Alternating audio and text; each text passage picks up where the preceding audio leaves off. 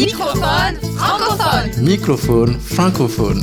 Vous écoutez Microphone francophone, une émission diffusée dans 12 pays de la francophonie. Microphone francophone est écrit, composé et créé par Martin Ferron. Au micro, Erika Leclerc-Marceau et Martin Ferron. Le fil rouge de ce numéro, de la grandeur des gens simples.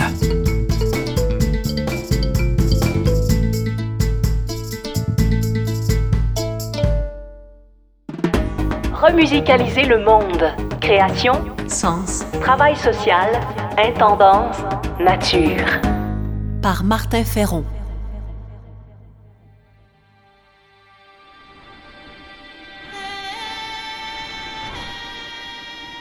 Être au sommet, c'est mieux qu'être une star.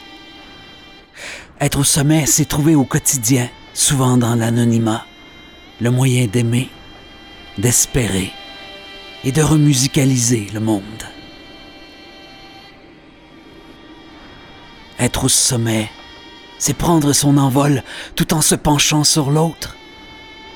C'est prendre sur ses ailes pour ramener la joie.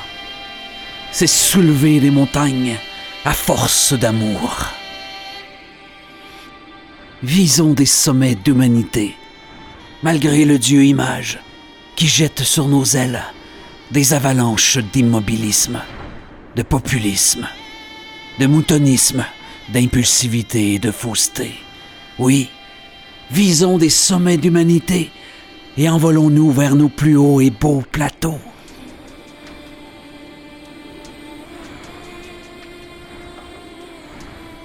Et si la montagne devait nous garder avant même d'avoir atteint les sommets, n'ayons crainte, réjouissons-nous, car ce qui compte vraiment, c'est l'amour donné.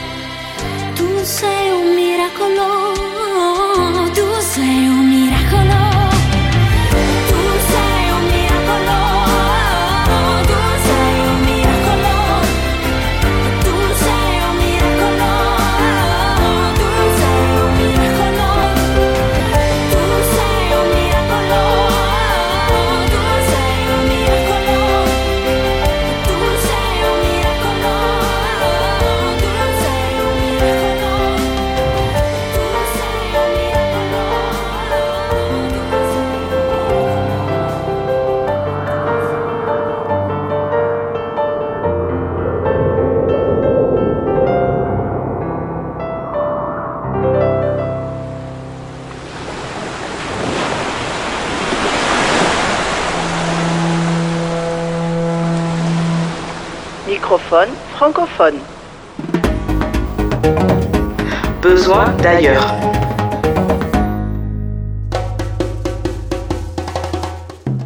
Être au sommet, c'est mieux qu'être une star. C'est notamment trouver au quotidien le moyen d'aimer et de remusicaliser le monde. Direction la Guinée maintenant, où un simple professeur de mathématiques a sur ses temps libres tout bonnement électrifié tout un village éloigné avec des énergies renouvelables. Aurélie Fontaine nous raconte comment ce citoyen lambda a réussi à apporter la lumière non seulement à ses étudiants, mais aussi aux habitants du village de Boloudou. Oui, c'est vraiment une histoire assez étonnante. Apporter de l'électricité dans un village quand on est tout seul et sans expérience, c'est un sacré défi. Alors celui qui y est parvenu s'appelle Ibrahima Tunkara. Il est originaire du village de Bouloudou dans le centre-ouest de la Guinée. Là-bas, les villageois se servaient de lampes à pile et à pétrole pour s'éclairer une fois la nuit tombée. Aurélie, nous sommes curieux de savoir comment il a procédé. Eh bien, il a tout simplement, si je puis dire, construit son propre barrage hydroélectrique. Évidemment, c'est un micro-barrage, mais il apporte de l'électricité aux 80 foyers du village, et ce, 24 heures sur 24. L'histoire a commencé en 2016, il a acheté un smartphone pour pouvoir euh, avoir une connexion Internet, et il a cherché comment fonctionnaient les barrages. Lui est professeur de mathématiques, et je le rappelle, sans aucune formation d'ingénieur. Et c'est grâce à des tutoriels qu'il a construit euh, une petite turbine reliée par une poulie à une dynamo. Et c'est cette dynamo qui transforme l'énergie mécanique en électricité. Puis ensuite, il a créé le micro-barrage pour faire fonctionner cette turbine. Et pour cela, il s'est juste aidé du maçon du village. Pour tout le reste, il s'est débrouillé tout seul. Ibrahima Tunkara a construit son barrage sur un petit torrent qui traverse le village. Pour la construction, il a tout payé de sa poche, euh, c'est-à-dire 4600 euros, ce qui représente une sacrée somme pour un salaire de prof de maths guinéen. Et comment les villageois ont réagi quand ils l'ont vu construire un barrage? J'imagine que plusieurs étaient dubitatifs, que plusieurs doutaient du projet. Je dirais même plus, puisqu'au début, ils prenaient Ibrahima Tunkara pour un fou. Les gens l'ont regardé faire et se sont aperçus au fur et à mesure que la construction de ce mini-barrage était bel et bien sérieux. Alors depuis, ils sont bien évidemment satisfaits puisqu'ils ont de l'électricité et que cela leur coûte moins cher que d'utiliser des lampes à pile ou à pétrole. Le professeur de mathématiques leur fait payer 20 centimes d'euros la semaine pour avoir l'électricité, ce qui lui permet de payer en plus un jeune homme qu'il a formé pour l'entretien du barrage. Merci Aurélie d'avoir mis en lumière cette initiative inspirante née d'un simple citoyen. Merci à vous, à bientôt.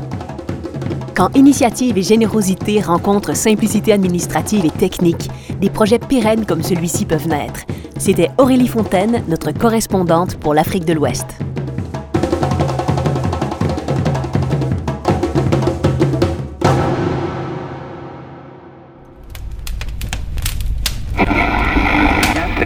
Microphone francophone.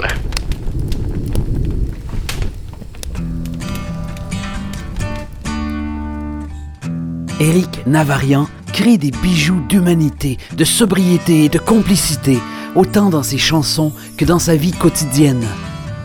Voici La vie est l'eau. Rêve d'exil, de terre d'asile. D'une vie fertile d'espoir gorgé. La vie est l'eau, la vie est l'eau. L'eau est là, la vie est l'eau, la vie est l'eau. L'eau est la vie. Se purifier.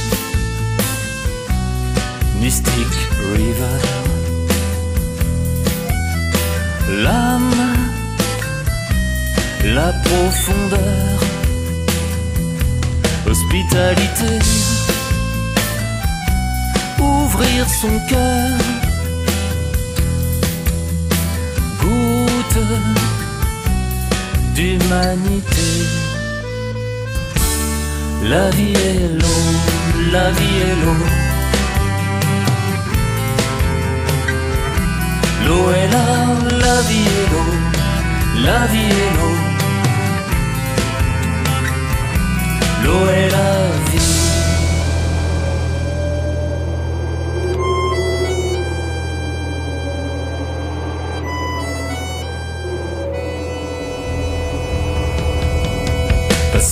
Passamos dias, as noches, nossas vidas cheias de ilusão.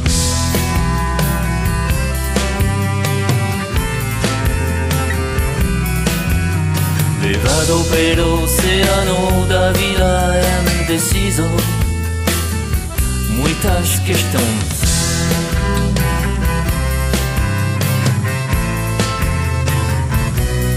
La vie est l'eau, la vie est l'eau. L'eau est là, la vie est l'eau, la vie est l'eau. L'eau est la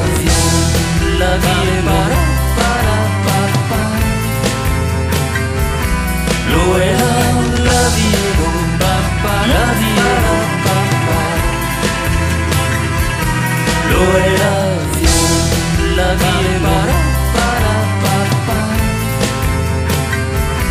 L'eau est la vie la vie est.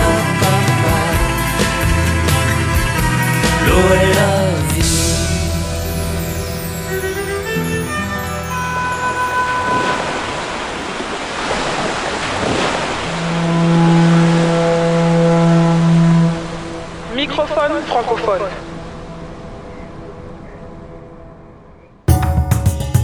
Culture de sens.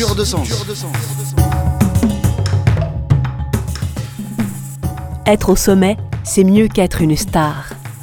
Les héros du cinéaste québécois Bernard Hémon sont des gens simples, des anonymes qui trouvent le moyen d'aimer et de remusicaliser le monde. Voici Le Barbier et Henri, une adaptation radio de Martin Ferron, inspirée d'un synopsis de Bernard Aymon.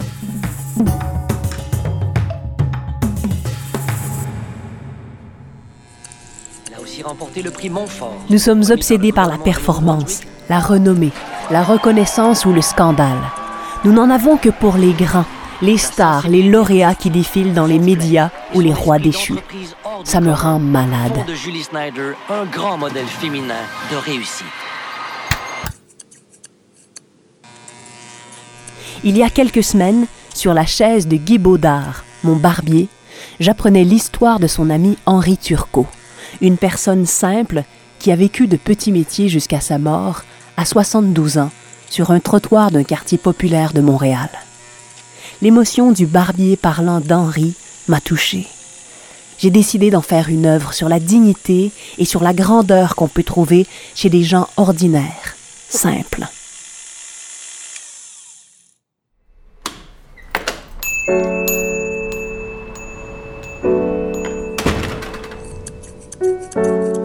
Tous les matins, Henri Turcot venait au salon de Guy Baudard pour discuter. Depuis le décès d'Henri, Guy Baudard raconte entre deux coups de ciseaux, ému, l'histoire de son ami. Henri, c'était un homme qui n'a jamais fait de mal à personne. Ce n'était pas le plus intelligent, mais c'était un cœur pur. Il y avait plus de bon sens que bien du monde. À la fin de sa vie, il était recycleur. Il ramassait tout, recyclait tout, revendait à petit prix. Un jour, je lui ai demandé quand il profiterait de sa pension de vieillesse. Henri ne voulait pas croire qu'on pouvait recevoir de l'argent sans travailler. J'ai insisté, je lui ai fait venir des papiers. Mais Henri a travaillé jusqu'à sa mort, quand même. Henri mangeait peu, jamais de viande rouge. Il disait que ça réchauffait trop les sangs. Il marchait beaucoup. Il se servait aussi d'un vieux vélo, notamment pour des expéditions de pêche à 80 km de chez lui. Ses randonnées, c'était ses voyages à lui.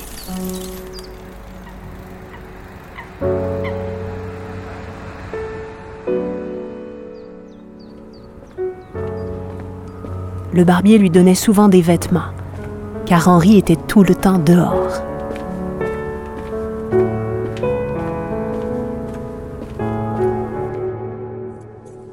Un jour, Henri voit un chat dans les bras d'une femme.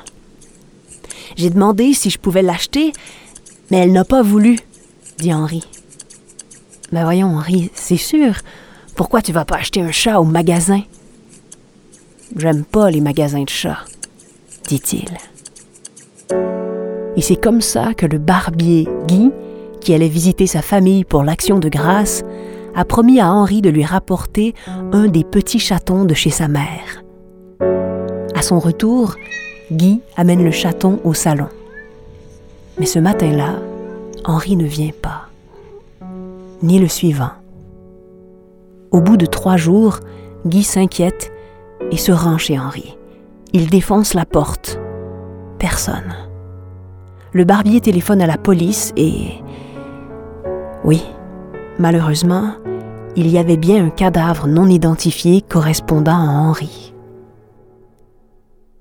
Au moins, il n'a pas souffert. Une crise cardiaque, c'est une belle mort. Il méritait une belle mort. C'est une des personnes les plus aimables et extraordinaires que j'ai connues. Le barbier a gardé le chaton. Il l'a appelé Henri.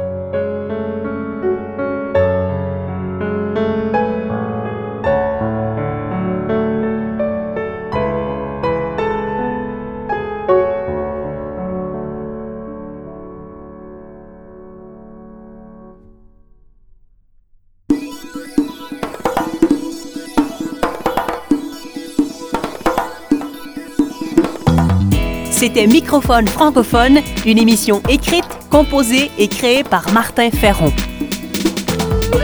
Merci aux productions SEM, à la région Auvergne-Rhône-Alpes et à la Fondation Beati pour leur soutien financier. Microphone francophone. Francophone.